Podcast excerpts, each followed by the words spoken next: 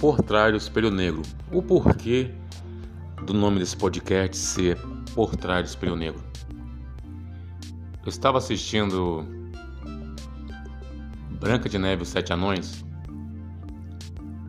e me deu um estalo em observar o modo como uma madrasta interagia com seu espelho mágico, né? E como aquele espelho mágico é, comunicava com ela e ela comunicava com ele. E o mesmo espelho mágico dava visão onde estava a Branca de Neve, onde estava o caçador.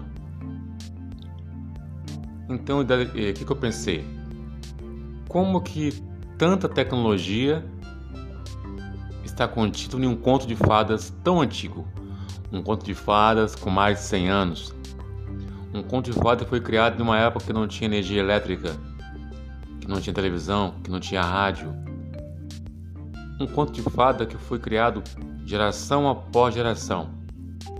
Nesse conto de fada é, traz uma carga de informação e de dados muito importante para o período que foi criado, que até hoje reflete o nosso período. Tanto que hoje nós usamos a tela negra do, do smartphone para falar, ouvir, gravar, escrever. Interessante, né? A madrasta tocava no espelho negro, né? E ele lhe dava informação. E a mesma tecnologia é usada hoje. Isso me deixou curioso. Olha quanto segredo e informação existe por trás de uma história, por trás de um fato, por trás de um conhecimento, de uma nova ciência por trás de uma pessoa, de um indivíduo, por trás de um período. Por trás do espelho negro surge com essa pergunta, expondo essa verdade, que sempre existe algo por trás de algo.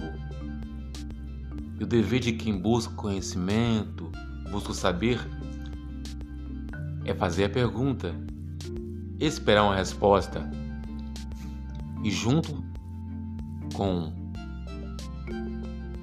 por trás do espelho negro, você, eu e todos iremos aprender muitas coisas na área da ciência, tecnologia, política, economia, saúde, coisas do presente, do passado, que vão agregar conhecimento para o futuro. Algo importante que por trás do espelho negro lida com a verdade. Porque por mais que doa, a verdade é o melhor remédio. Por trás do espelho negro.